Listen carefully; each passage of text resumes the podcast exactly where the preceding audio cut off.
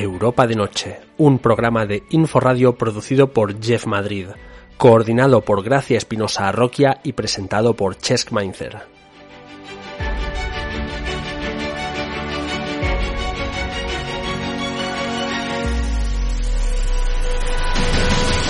Esta emisión cuenta con la colaboración de Isabel Carrión, Jorge Moral, Andrés Sánchez y Nuria Usero.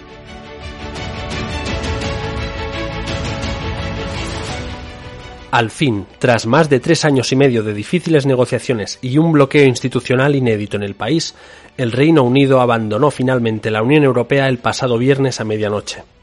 La primera etapa de un proceso que ha dejado al Reino Unido tocado y más desunido que nunca como país. Al fin, se cierra.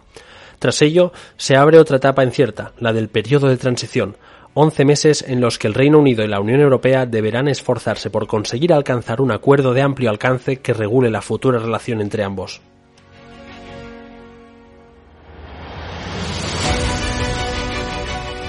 A pesar de las dificultades para llegar a este punto, la mayoría absoluta del Partido Conservador en el Parlamento británico parece que va a facilitar las tareas legislativas necesarias para llegar a este acuerdo. No parece que lo vaya a poner tan fácil la Unión Europea, que al estar negociando con un país ya ajeno a la Unión no van a ser tan benevolentes. En el aire quedan los derechos tanto de los ciudadanos europeos residentes en Reino Unido como los de los británicos residentes en la Europa comunitaria.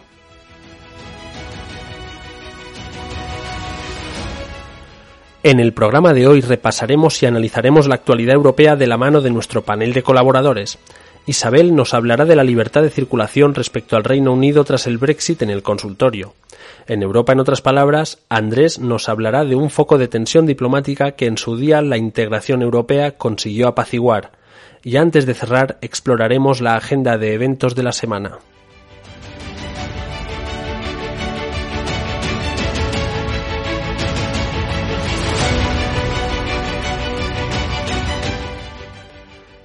Bienvenidos otra semana más a Europa de Noche.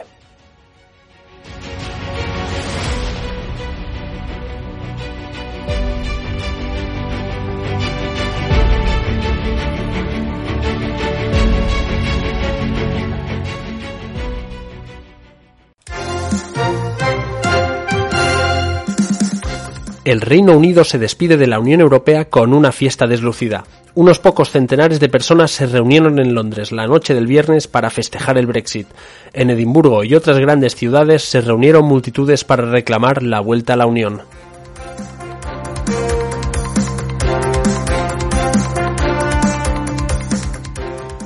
Rijeka, capital europea de la cultura 2020, da inicio a su año de capitalidad con un gran festejo en la ciudad. Rijeka, ciudad croata, ostenta la capitalidad cultural junto a la irlandesa ciudad de Galway.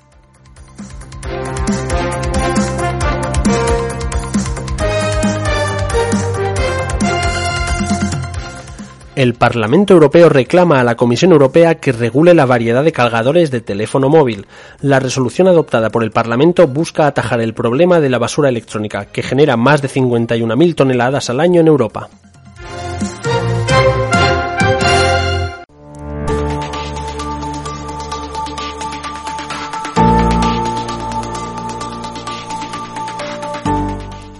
Centenares de Brexiteers celebran frente al Parlamento británico la salida del Reino Unido de la Unión Europea.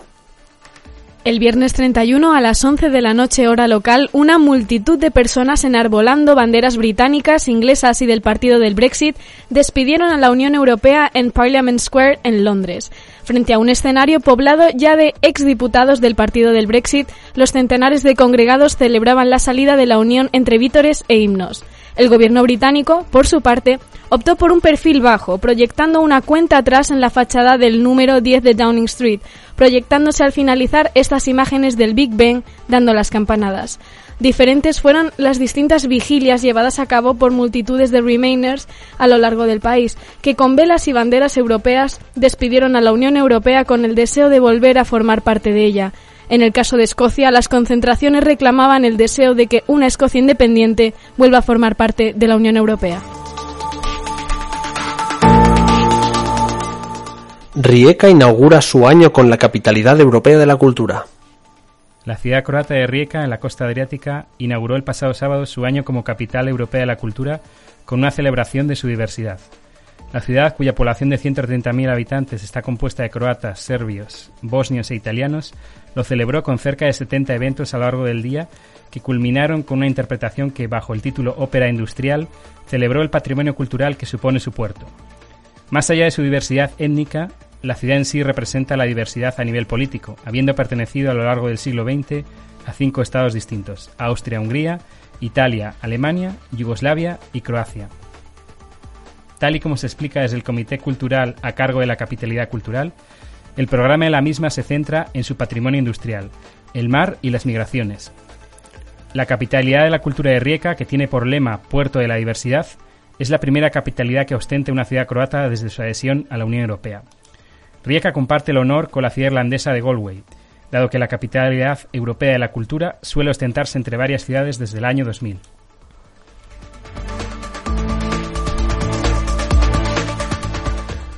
El Parlamento Europeo propone la adopción de un cargador universal por parte de las empresas tecnológicas. El pasado jueves 30, el Parlamento Europeo aprobó una resolución que busca acabar con el gasto y el exceso de residuos electrónicos que genera la excesiva variedad de cargadores de telefonía móvil. La resolución, que fue aprobada con un respaldo de 582 votos frente a 40 y 37 abstenciones, insta a la Comisión a obligar a las empresas tecnológicas a adoptar un modelo de cargador universal. La Eurocámara lleva proponiendo soluciones para el problema de la diversidad de modelos de conector de carga para teléfonos móviles desde 2009. Si bien desde entonces la variedad se ha ido reduciendo hasta llegar a los tres principales modelos de cargador existentes hoy en Europa, el micro USB, el USB-C y el formato Lightning. Según apuntan los estudios al respecto, esta situación es causante de aproximadamente 51.000 toneladas de residuos electrónicos al año en nuestro continente. La Comisión Europea ya ha dicho que está preparada para resolver el problema.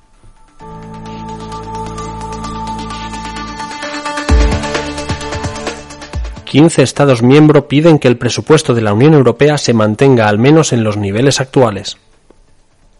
En la reunión celebrada el pasado sábado 1 en el sur de Portugal, los 15 principales beneficiarios de fondos de cohesión pidieron que el presupuesto europeo para el periodo 2021-2027 se mantenga en términos totales al nivel del periodo anterior.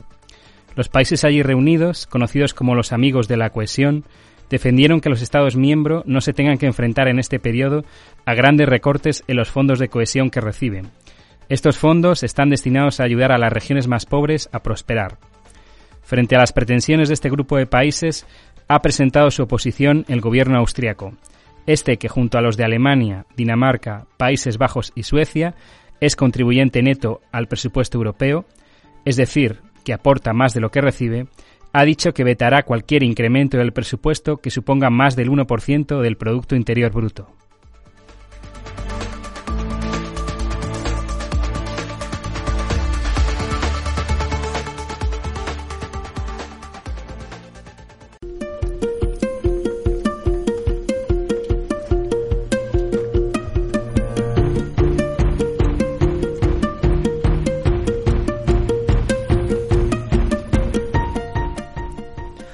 Y ahora, después de haber explicado la actualidad de la semana, pasamos a nuestro panel de comentario de colaboradores.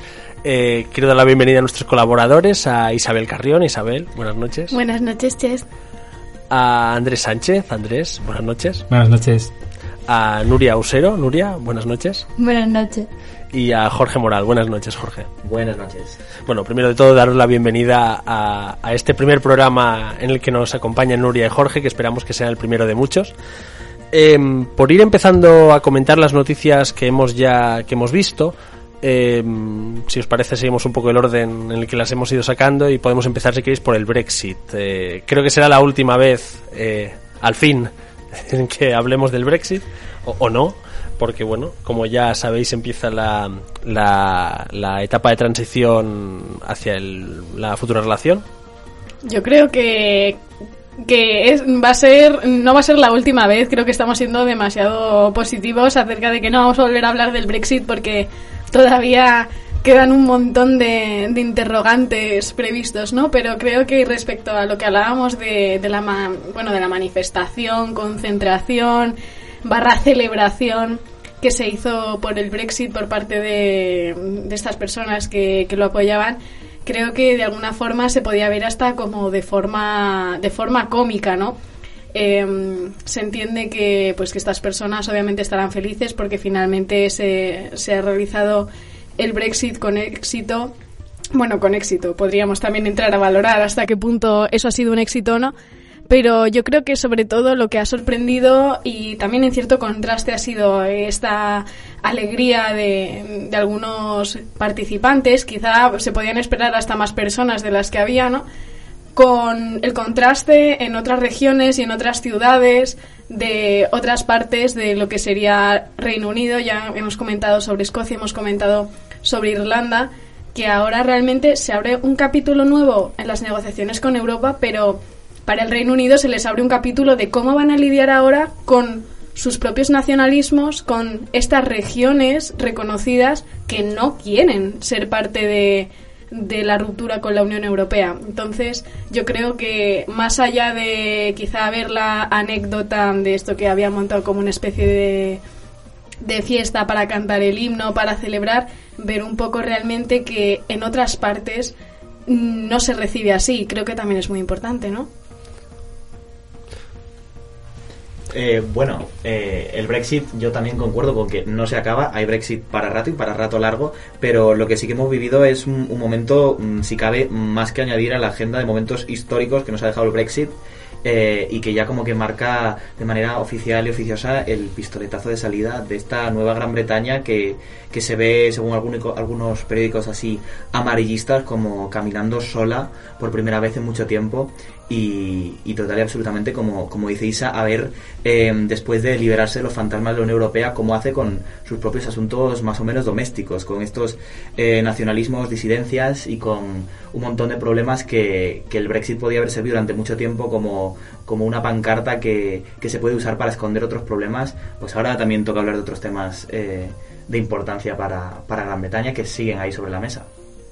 Totalmente de acuerdo. Parece que al fin bueno, em, al fin se va a dejar de hablar tanto de, del Brexit como tal, sino ya de hablar de, de contenido, de, de, qué va a haber luego. Eh, y, y sí, y, esa, y al fin se va a acabar a lo mejor ya esa, esa retórica tan independentista, por decirlo de alguna manera, tan de recuperar la independencia del Reino Unido, que realmente nunca la ha perdido, pero, pero bueno. Eh, habiendo comentado un poco esto, si os parece, pasamos a la cuestión de, la capitalidad de la cultura de Rijeka, que como hemos visto empezó este, este sábado pasado. Eh, sí, eh, creo que es una noticia muy positiva, ¿no? Eh, porque indica sobre todo el hecho de que rompe un poco eh, pues ciertos patrones ¿no? que han dominado la política europea, ¿no? Y es eh, un poco esta idea eh, implícita, aunque no se haya dicho explícitamente eh, nunca, ¿no? Eh, que más, más o menos viene a sostener ¿no? que el corazón de Europa eh, está en la región, ¿no? O en, en, lo que es Europa Occidental y sobre todo en las regiones o los países fundadores de la Unión, ¿no? Estamos hablando de siempre de que las capitales europeas pues casi siempre se han movido ¿no? en, entre Bélgica, eh, Países Bajos, Francia, etcétera, etcétera.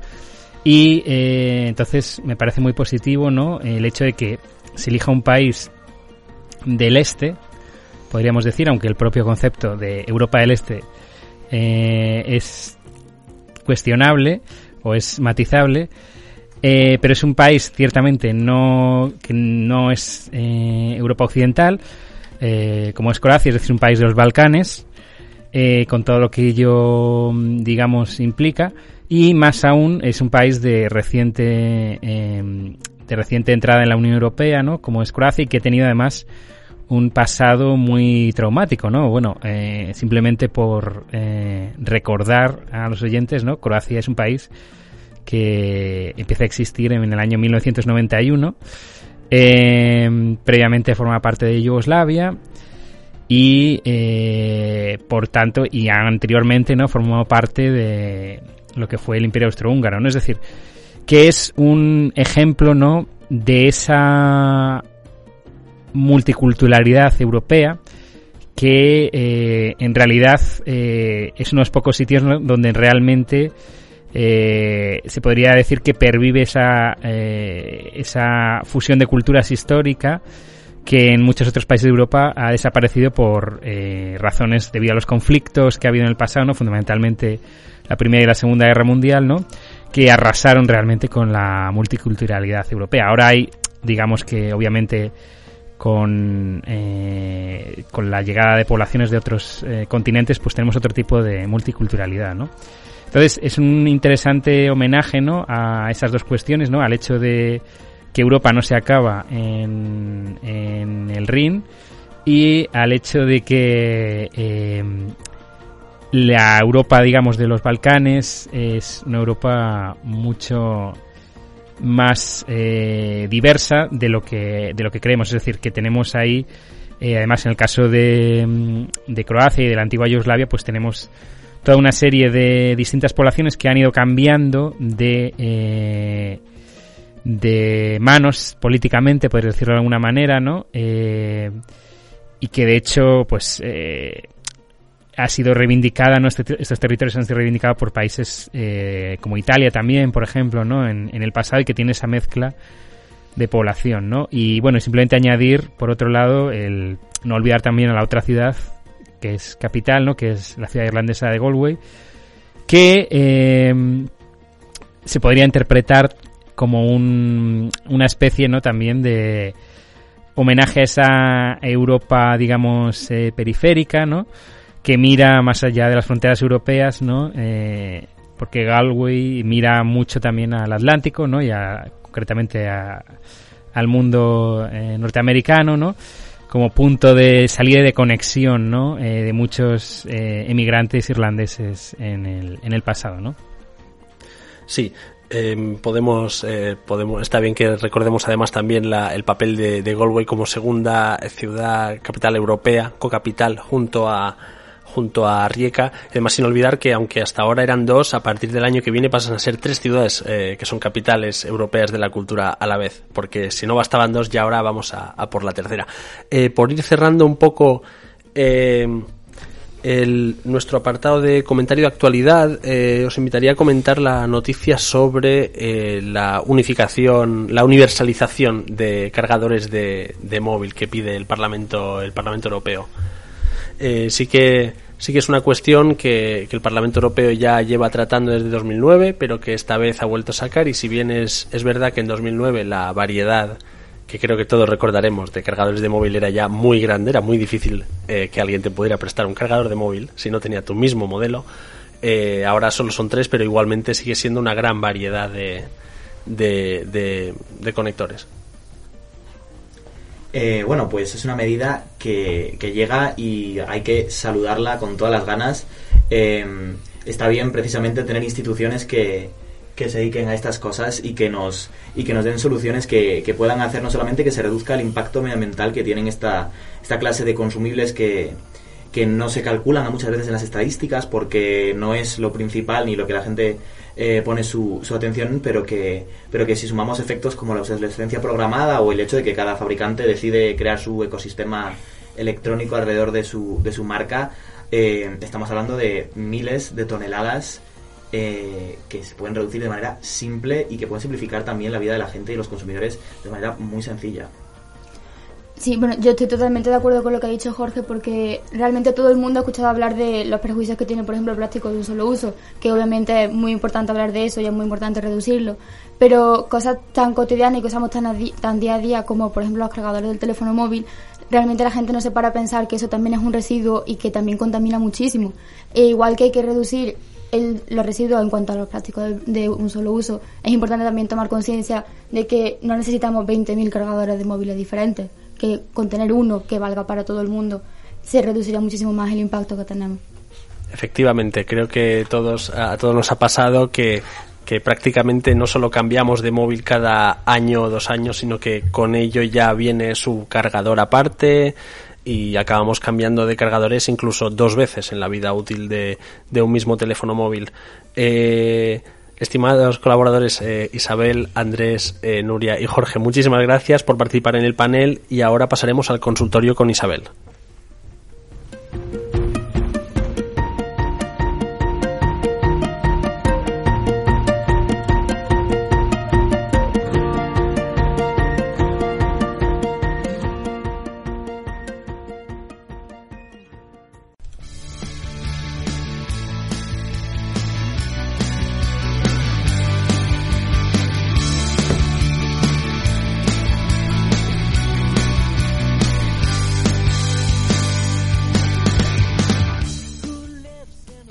Y ahora pasamos al consultorio con Isabel. Isabel, eh, ¿de qué nos vas a hablar esta noche en el consultorio?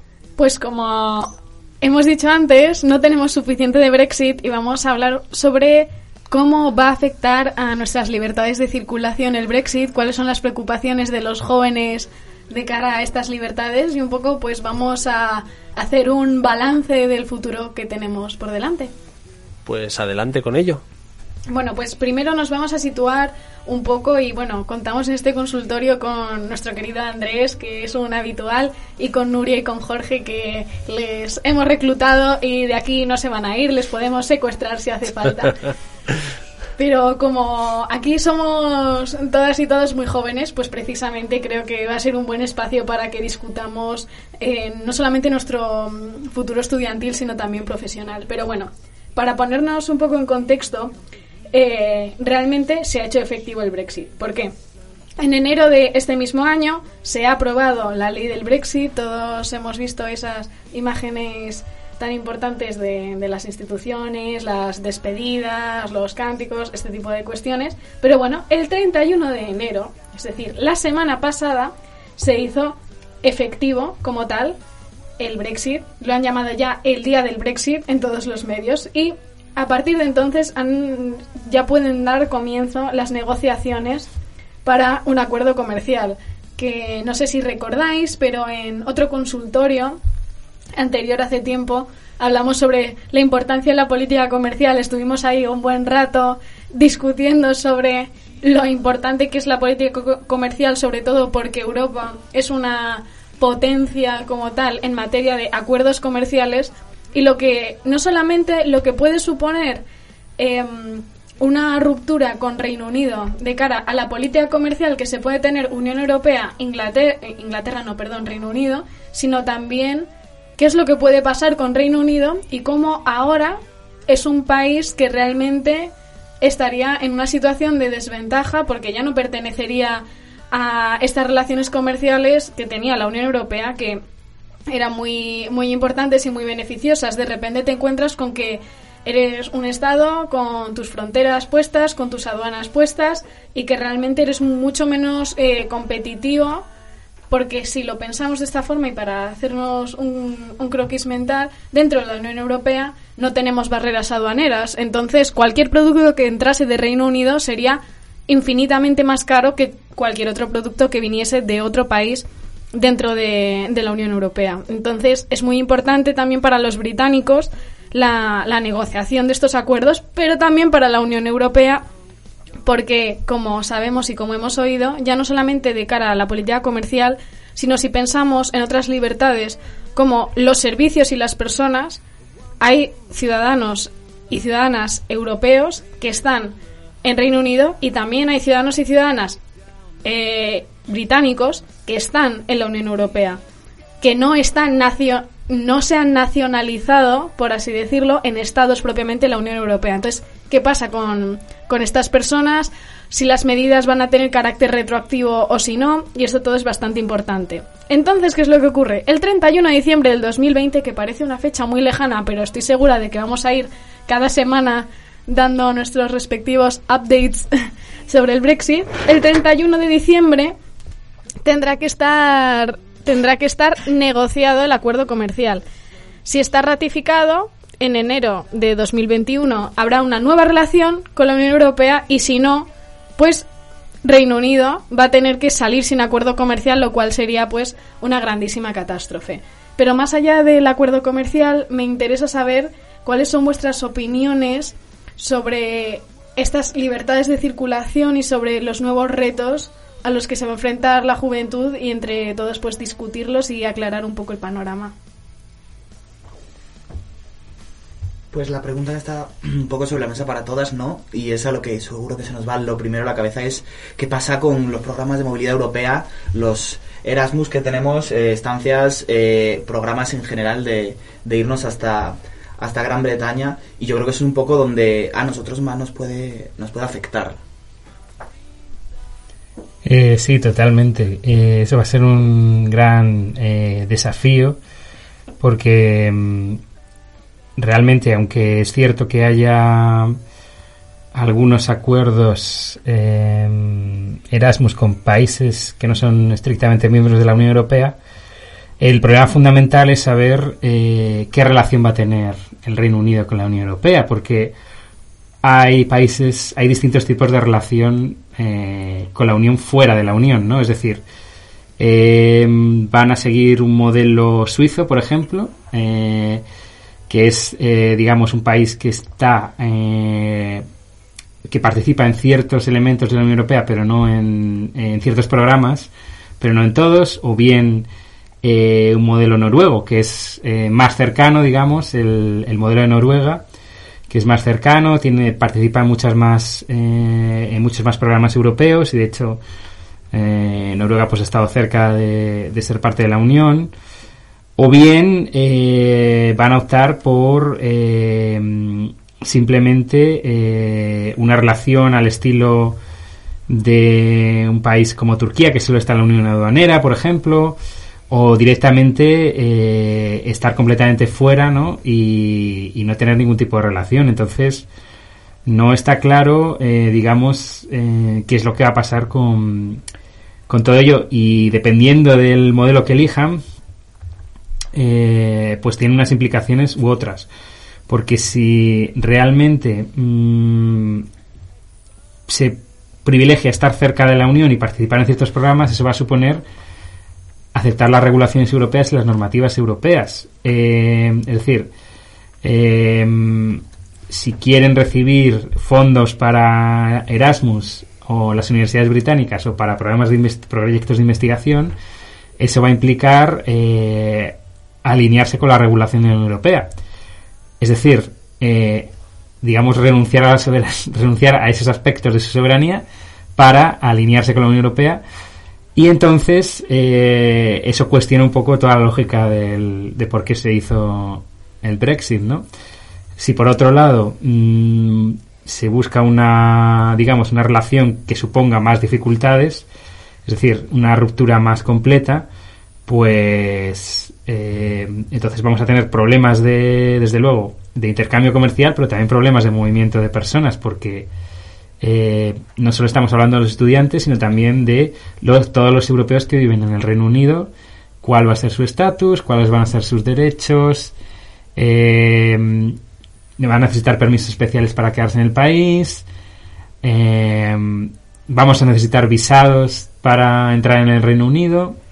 Son cuestiones que hay que que todavía no se han respondido y que va a haber que negociar.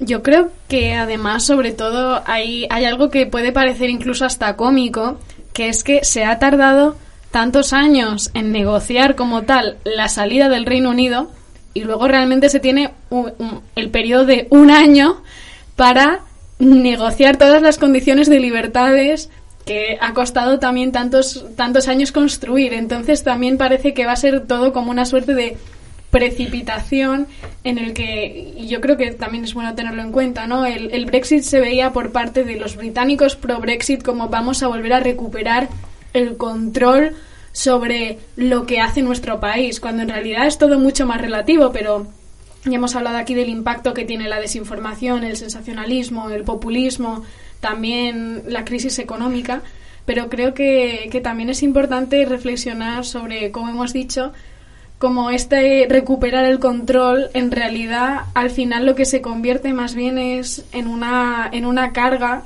que tendrá que gestionar el gobierno británico y cómo eso también puede llegar a afectar a los propios jóvenes británicos que van a ser los futuros votantes adultos y cómo realmente pues va, puede acabar perdiendo esa legitimidad. Sí, yo, o sea, estoy totalmente de acuerdo con el hecho de que da la sensación de que ha sido un poco un hecho muy precipitado y un quiero salir ya porque quiero hacerlo ya y luego veremos cómo lo vamos gestionando. Y realmente eso, en vez de control, lo que trae un descontrol total y es, lo que hemos dicho antes, o sea, las propias personas que están viviendo en Gran Bretaña, que no son de Gran Bretaña, yo tengo familia viviendo allí trabajando, que ahora mismo es un estado de inseguridad total, porque realmente no sabes lo que va a pasar, no sabes lo que tienes que hacer, pero tampoco sabes cómo tienes que manejarte ni a dónde tienes que dirigirte. Entonces realmente yo creo que el tener un periodo de un año para negociar todo eso, por una parte puede salir muy bien, por otra parte puede salir muy mal y también es un reflejo de que son cosas que a lo mejor tendría que haberse hecho antes y que no se han hecho antes porque quería salir ya. Y ella es como, vale, ya tengo el papel de estoy fuera, ahora ya me dedico a hacer las cosas que a lo mejor debería haber hecho antes, pero ya tengo el papel, ya estoy tranquilo, ya podemos negociar todo lo que tú quieras. Yo creo que sobre todo también, y es muy importante pensar los términos administrativos, es decir, toda quizá la burocracia que se estaba desempeñando al final también va a tener que cambiar. Y precisamente que se den todos esos cambios realmente que es un año, pero en medio y lo pensamos yo creo que todas también están las vacaciones, las los diferentes eventos y realmente no, no podemos decir que el Brexit es una cortina de humo para los problemas que tiene Inglaterra porque también sería reducir el Brexit a algo que, que no es porque es una realidad y que había que tomárselo en serio. Quizá algunos votantes cuando se decidió el futuro de Reino Unido no se tomaron en serio lo que podía suponer el Brexit. Quizá también nos puede recordar un poco a cuando salió Donald Trump, aunque eso es otro tema. Pero creo que sobre todo es muy importante pensar sobre que ahora a nivel administrativo estamos como en una especie de, de limbo de no saber qué va a pasar, ¿no? Claro, y además, en línea con lo que estaba comentando, eh, Isa, se juntan dos factores eh, eh, curiosos y, en, gran parte excluyentes, ¿no? El hecho de que, pues claro, burocráticamente desconectar un país eh, en una situación de gran interdependencia como la que está estamos viviendo a día de hoy es una cosa que requiere pues de una arquitectura y una ingeniería mm, muy densa y de mm, pactar muchos aspectos. Y claro, a eso le sumamos el hecho de que la realidad internacional y cualquier realidad cambia cada día tres o cuatro veces. Entonces, un año puede ser un periodo que nos parece muy breve eh, para adaptar toda una serie, una serie de legislaciones, disposiciones, etcétera, pero es que a la vez es un año, eh, un periodo muy eh, grande en el que pueden ocurrir muchísimas cosas en un país y, y, más aún si estamos dándonos y fijándonos en las peculiaridades que tiene Gran Bretaña, que Europa es una, pero también hay dentro muchísimas sensibilidades diferentes y que, y que no todo es tan fácil como, como parezca. Por supuesto que hay un, un, análisis de que mm, ha sido por encima un poco una decisión tomada a la ligera, casi como de forma infantil de nos vamos y, y ya se irá viendo, pero luego por detrás también hay un montón de, de un puzzle, un rompecabezas gigante que hay que, que hay que resolver. Muchísimas gracias Isabel y al resto de colaboradores por este consultorio y pasamos ahora a Europa en otras palabras con Andrés. Así que Andrés, no te vayas muy lejos, que ahora seguimos.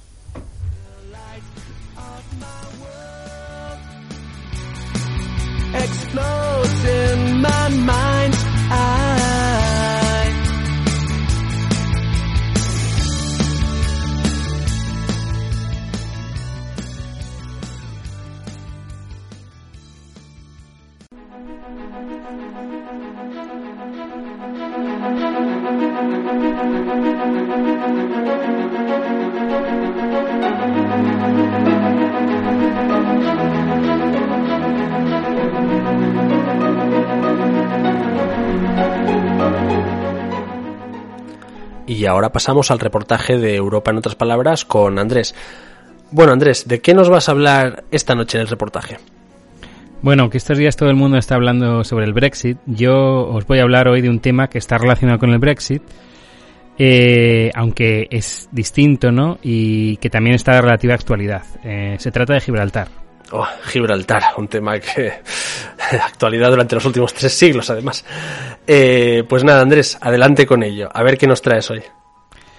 Pues eh, empezamos hablando de la noche del 4 al 5 de febrero de 1985, hace esta semana 35 años, que es cuando se reabría a la circulación sin restricciones la frontera entre Gibraltar y la línea de la Concepción, la conocida como la Verja de Gibraltar. Esta apertura era uno de los puntos recogidos en la Declaración de Bruselas acordada en noviembre de 1984 entre los gobiernos británico y español. Pero volvamos algo más atrás y veamos por qué en un primer momento estaba cerrada la frontera. Así pues, hace falta echar la mirada atrás unas cuantas décadas, hasta la Guerra Civil Española y la Segunda Guerra Mundial. Tras el golpe de Estado fallido y posterior guerra civil en España, en 1939 al fin obtenía el control del país el régimen dictatorial del general Franco, con el apoyo de la Italia fascista y la Alemania nazi. Durante la Segunda Guerra Mundial, debido a las claras simpatías del régimen franquista por Hitler y Mussolini, la frontera se mantuvo cerrada y ante el riesgo para la población civil, esta fue evacuada a distintos puntos del Imperio Británico, como el Reino Unido o Jamaica. Este régimen, entre otras cosas, era tremendamente nacionalista. Y si hay un tema que ha sido una reivindicación constante del nacionalismo español, ha sido la cuestión gibraltareña y la recuperación de ese pequeño enclave británico. Así pues, en la década de 1950 y al albor de los procesos de descolonización en Asia y África, el gobierno franquista renovó la reclamación de Gibraltar al considerarlo un territorio colonizado.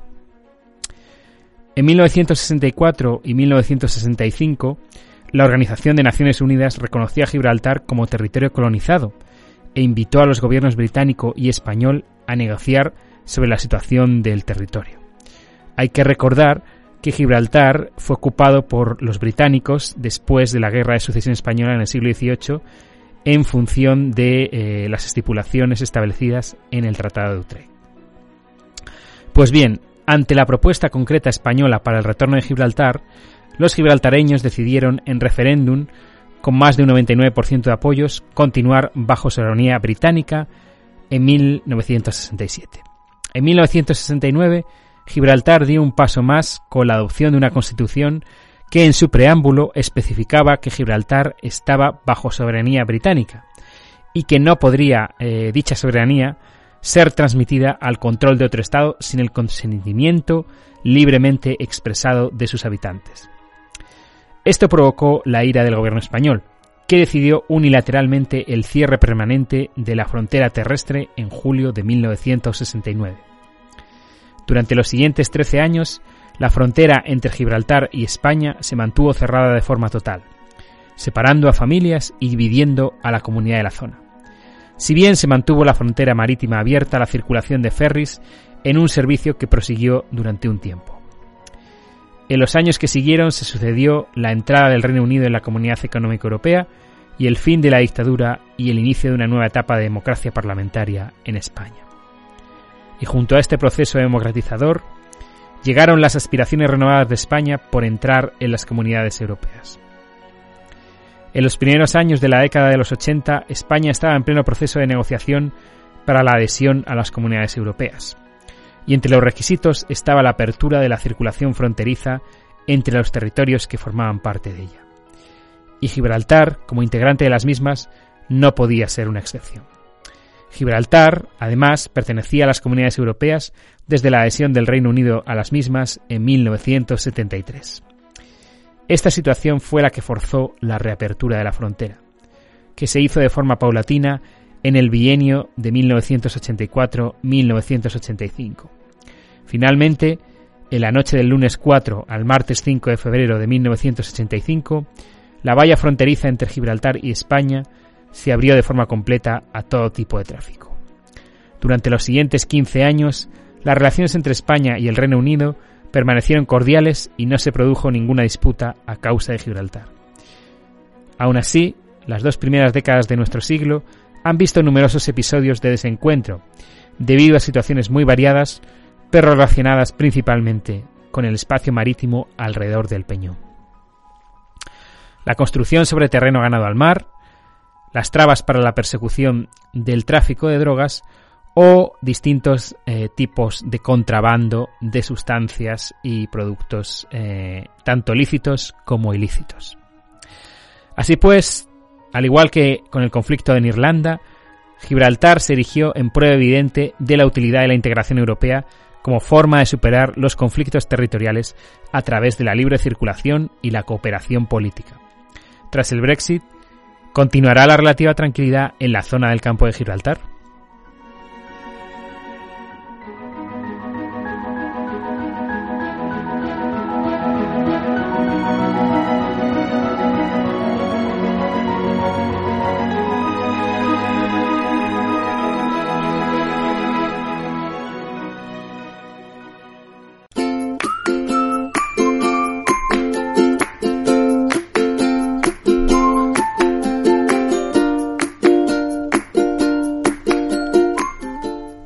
Pero antes de acabar con el programa, vamos a repasar la agenda de eventos de esta semana.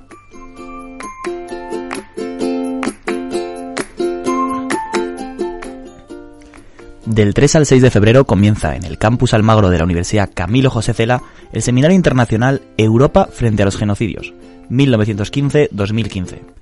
El seminario, que consta de varias mesas redondas sobre los genocidios armenio, judío, gitano, srebrenica y ruandés, está coordinado por Hernán Kobi Murgui y Francisco López Muñoz.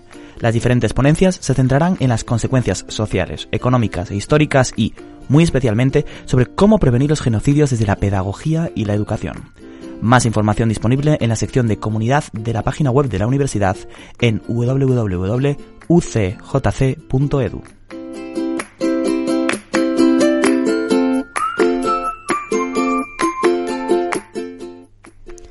Los días 6 y 7 de febrero tendrá lugar la jornada Smart Regulation, organizada por el Instituto Juan de Mariana.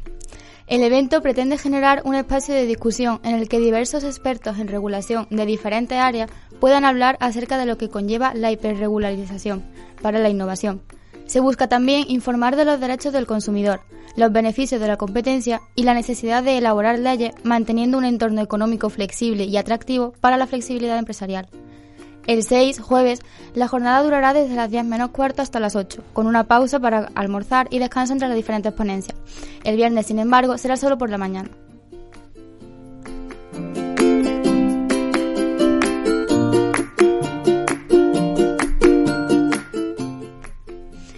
Este viernes, día 7 de febrero, por la tarde da inicio el curso de posgrado Horizontes Europeos más allá de 2020, Miradas Interdisciplinares. Este curso, que se llevará a cabo en sesiones de tarde durante todas las semanas hasta el 30 de marzo, explora cuestiones muy variadas desde una perspectiva europea, de participación a política sanitaria, pasando por reforma monetaria o filosofía política. Para más información e inscripciones podéis visitar su página web ifs.csic.es barra SIGI 2020.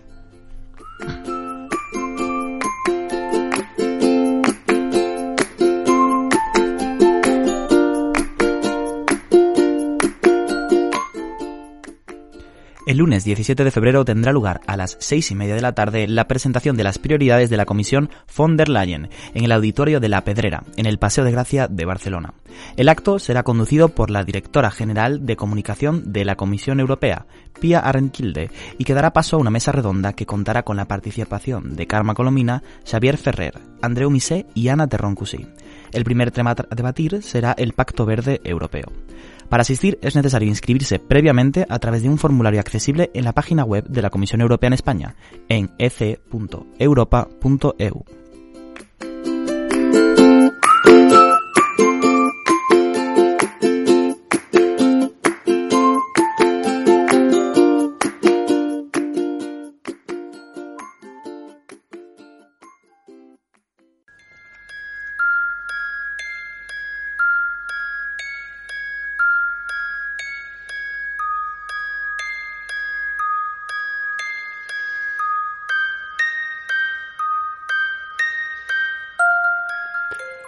llegamos al final del programa y esperamos que os haya gustado, aunque sea la mitad de lo que nos gusta a nosotros realizarlo cada semana.